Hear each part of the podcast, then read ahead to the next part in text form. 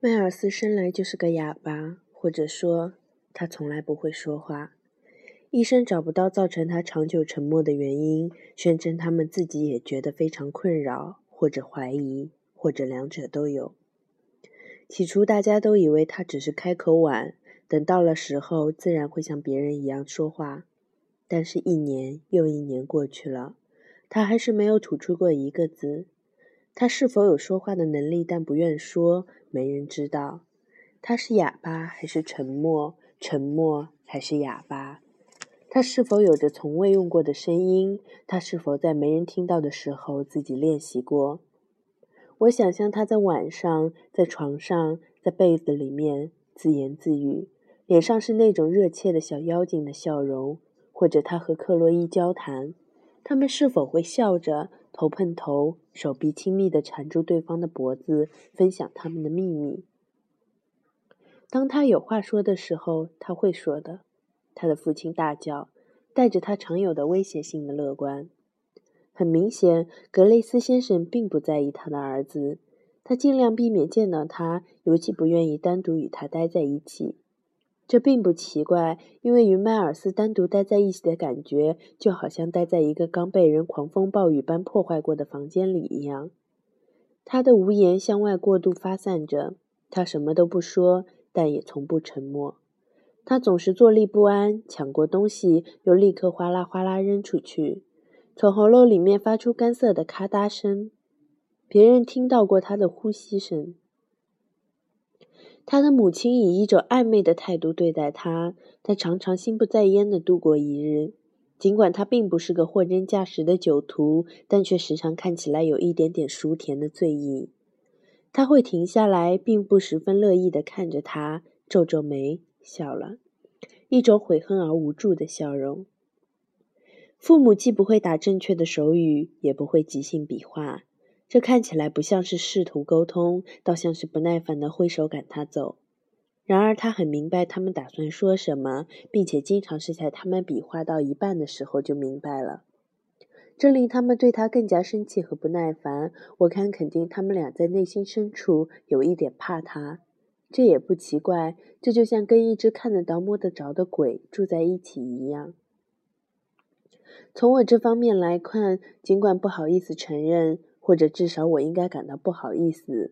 迈尔斯给我的感觉像是我以前养过的一条狗，一条无法抑制的活力四射的梗犬。我非常喜欢它，但是偶尔当没人的时候，我也会非常残忍地殴打这条狗，从它痛苦的哀鸣和求饶的蠕动中得到一种令人激动的膨胀的快感。迈尔斯的手指像嫩树枝一样，多么脆弱的女孩一般的手腕。他会来刺激我，扯我的袖子，或者紧跟着我，或者不断把头从我的胳膊下面伸过来怪笑，直到最终我抓住他，把他打倒在地。这很容易，因为那时我就已经很高大强壮了，比他整整高了一头。当他摔到地上后，还有一个问题是该拿他怎么办？除非被阻止，否则他会立刻爬起来，像个能够自动复原的玩偶一样翻身。毫不费力地弹起来。当我坐在他的胸口，我能感受到他的心脏在我的腹股沟下面跳动。他的胸腔变了形，胸骨下面凹进去的地方在扑腾着。他会嘲笑我，伸出他那湿乎乎的舌头。但是在我内心深处，是否也有点怕他呢？或者这种对他的恐惧隐藏在什么地方？与孩子们神秘的礼节相一致，我们还是孩子吗？我想应该还有其他的词来形容那时的我们。当我第一次在咖啡馆外跟他们搭讪时，他们并没有邀请我进屋。实际上，我想不起来具体是在什么情况下最终进入了雪松屋。我看到，在那次最初的邂逅之后，双胞胎望着我失败的转身离开了绿门。我还看到另一天，在那座圣地中，就像迈尔斯跨过大门上最高的栏杆一样神奇的一跃。我也穿过重重阻碍，落进充满阳光的起居室里。格雷斯夫人穿着件宽松的印花裙，浅蓝色的底，深蓝色花纹，从桌旁转身，笑着看着我。带着种故意的暧昧，好像是认得我，但是明显记不清我是谁。这说明这不是我们第一次我们面对面的相遇。克洛伊在哪儿？迈尔斯在哪儿？为什么是我一个人留下来跟他们的母亲在一起？他问我是否想要点什么，也许是一杯柠檬水，或者……他说话有一种绝望的语气。苹果。我摇了摇头。他的亲近，甚至仅仅是他站在那里这个事实，就足以令我充满兴奋和一种神秘的悲哀。谁能了解刺穿一个小男孩芳心的剧痛？他把头歪向一边，带着困惑，也很开心。我舌头打结地站在他面前，我看起来一定像一只扑向烛火的飞蛾，或者就像那烛火，因为自己的火焰的炙烤和炙热的温度而颤抖着。他正在桌子那边做什么？整理花瓶里的花。这是不是太奇怪了？我记忆中的这一段是五彩的碎片。他的手轻抚过，闪动着斑斓的光。让我在这里跟他一起多逗留一会儿吧。在罗斯出现之前，在迈尔斯和克洛伊不知道哪里回来之前，在那个好色的丈夫粗声粗气的出现之前，他会飞快地从我注意力悸动的中心转移开。阳光的温度从此热情，如此热情。它从哪里来？这里的建筑像是教堂，阳光像是从高高的玫瑰窗中照进来，笼罩着我们。阳光之外是夏季午后室内平静的阴沉。我的记忆在那里摸索着细节，那些坚硬的组成过往的那些成分。格雷斯夫人、康斯坦斯、康妮。仍然笑着看着我，用那种恍惚的神情。现在我在回想他是如何看所有的一切的，好像他不是非常确信这个世界的可靠性，并且有点希望他能够随时变成完全不同的样子。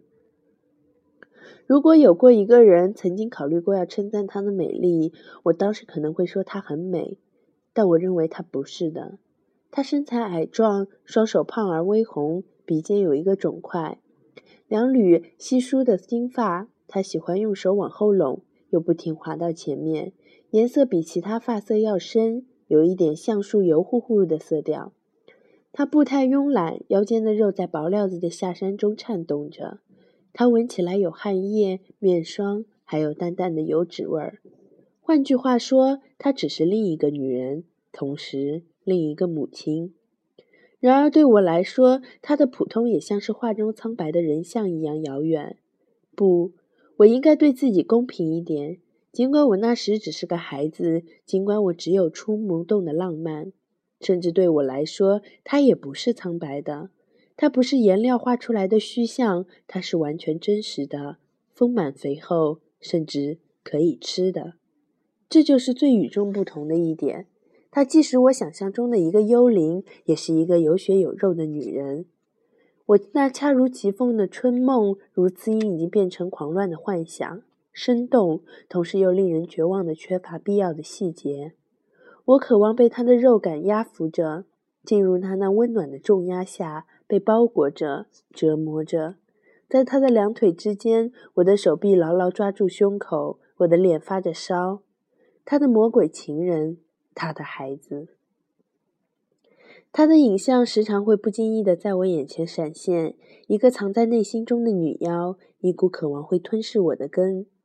雨后一道绿色的微光，窗口沁入潮湿的阳光，一只反常季节的画眉在窗外滴着雨滴的鲁冰花上啼叫。我将脸埋在床上，承受着澎湃的欲望冲击。它在我体内盘旋着，像是我心爱的人身旁的一道光晕，无时不在地簇拥着它，却又虚幻着毫无焦点。我不禁开始呜咽、狂暴、完全失去控制的大叫。我的母亲听到了动静，到房间里看我，却反常的什么都没说。我也许是希望被他粗暴的审问，然后挨一顿打。只是拿起我在悲伤中的狂怒中扔到床下的一只枕头，犹豫片刻，又出去了，静静地关上了身后的门。我想知道，而且我现在又想知道了，他会认为我为什么会哭的？他是否能看出我那狂喜的相思之痛？我不能相信这点。她只是我的母亲，怎么可能知道任何关于这场激情的风暴？我正无望地悬浮在风暴中，而我情感脆弱的双翼正被爱的无情的火焰灼烧着、凋零着。哦，妈妈，我对你了解不多，而你也对你的儿子知之甚少。